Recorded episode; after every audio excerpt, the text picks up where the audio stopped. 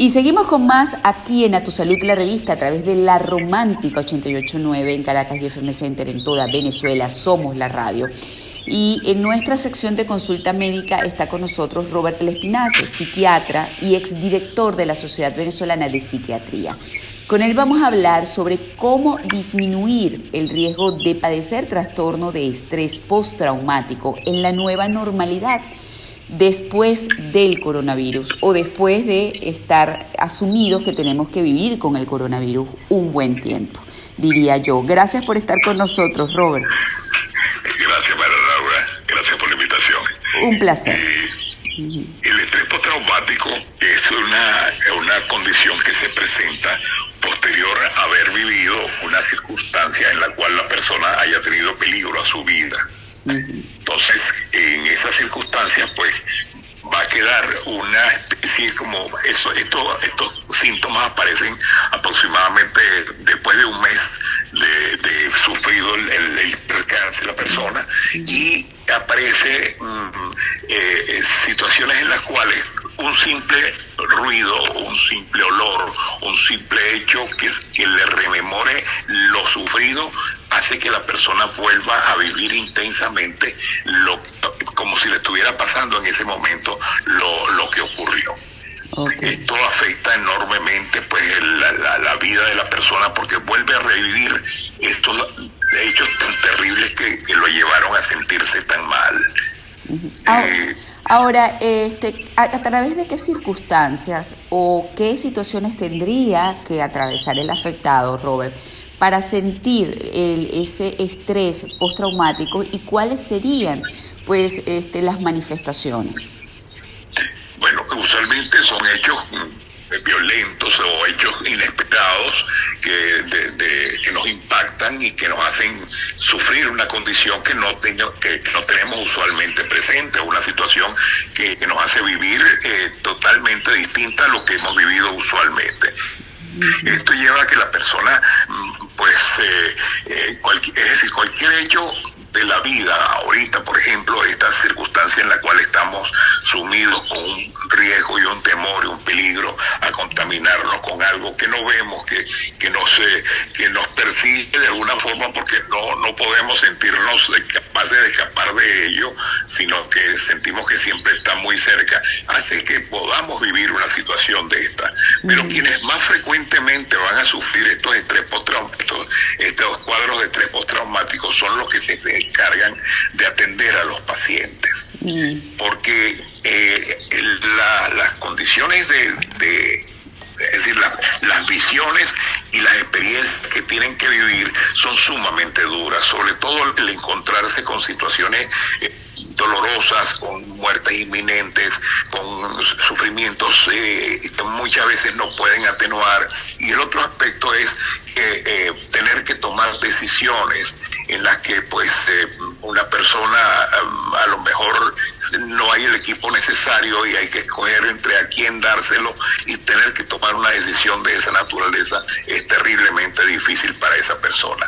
Pero el hecho mismo de estar sumido en situaciones de tanto dolor, crudeza, hace que esa persona pueda sufrir posteriormente de cuadros de, de, estrés postraumático y también, por supuesto, de angustia y de, y de ansiedad y de depresiones también. Ok, ahora mi pregunta, ¿no? ¿Cuáles son esas manifestaciones que pudieran indicarle a la persona que está padeciendo estrés postraumático? ¿Es necesario ante esas manifestaciones buscar ayuda? ¿Y esa ayuda puede hacer que se supere esa, esa circunstancia, esa condición? Sí, porque la persona sufre mucho, sufre porque cada, cada experiencia. Yo tuve un caso muy, interesante, una paciente que estuvo detenida injustamente en el INOF y eh, por supuesto eh, tenía una vivencia que jamás, una muchacha muy joven que por, por la, injusticia pues tuvo que caer allí y eh, vivir encerrada en unas condiciones terribles. Pero había algo que le había marcado enormemente, que todas las mañanas eh, se despertaba asustada, muy angustiada, con una desesperación muy marcada, porque a las 6 de la mañana, a las 5 de la mañana, tocaban un pito y había que formarse para contarse. Y entonces eso le quedó marcado en ella posteriormente aún habiendo salido y estando muy lejos de esa circunstancia. Esas situaciones requieren tratamiento porque no son fáciles de manejar, acosan a la persona y la acosan durante todo el tiempo, eh, en todo momento, no hay un sitio específico y donde tengan un estímulo que le recuerde, había una sustancia que usaban para limpiar los pisos, que cada vez que lo que, que pues volvía a vivir pero con la misma intensidad del hecho de estar encerrada en, justamente en una prisión. Entonces son las situaciones que van a perseguir a la persona eh, mentalmente por mucho tiempo, a menos que reciba un tratamiento que pueda permitir que esta situación vaya disipándose y vaya superándose y la pueda manejar. Ahora, ¿se supera este Robert, este tipo de, de, de trauma se supera con tratamiento? Sí, sí, se superan, incluso pues eh, eh, con tratamiento y con psicoterapia y al mismo tiempo pues con medicación que a veces es necesaria por la, las crisis tan intensas que sufre la persona. muchas personas que han vivido situaciones de guerra tienden a, tener este tipo de padecimientos y ahorita nosotros que vivimos una situación de inseguridad y de pues de prácticamente el estar a merced de cualquiera que no quiera saltar, robar, porque lamentablemente la inseguridad es uno de los elementos que impera en nuestro país, pues estamos muy sujetos a padecer de este tipo de, estrés postraumático. Perfecto. Eh, quisiera que eh, nos dijeras también más o menos cuánto tiempo de tratamiento este, requiere una persona para superar un evento de esta naturaleza, una condición, si es que, bueno, más o menos es estable eh, eh, o varía de caso en caso? Sí, es, muy variable, todo depende de, las condiciones de, eh, del evento, por supuesto, de la intensidad del evento. Recuerda que son eventos que han puesto en peligro la vida de la persona, entonces ha estado a punto de morir, ha estado en una condición pues donde esa situación le, golpeó enormemente. Todo depende de cada de cada persona, también por supuesto de, muchos factores que, que, determinen también la, la, característica del evento que pueda ser manejado y posteriormente.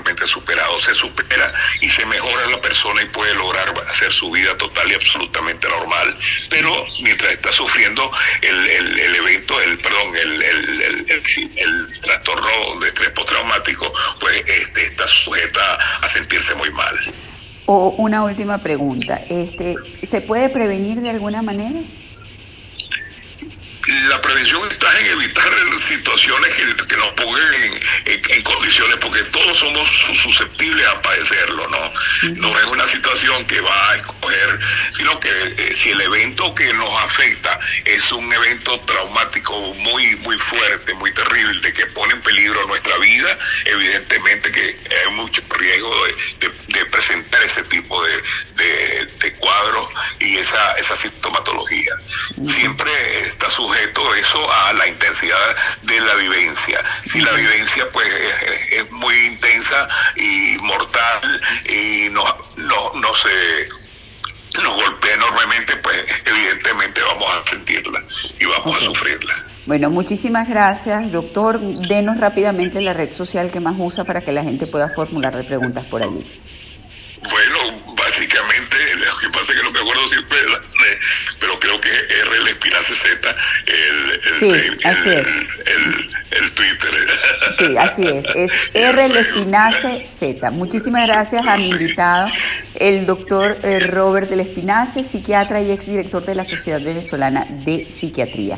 Nosotros vamos a una pausa, no sin antes recordarles nuestras redes sociales en Instagram a tu salud, en Facebook a tu salud MLG, en Twitter y en la web a tu salud en línea. Y les recuerdo además que tenemos un canal de YouTube a tu salud con María Laura García. Suscríbanse al canal, activen las notificaciones y déjenos sus comentarios porque tenemos allí videos de la mano de especialistas extraordinarios para su calidad de vida y salud.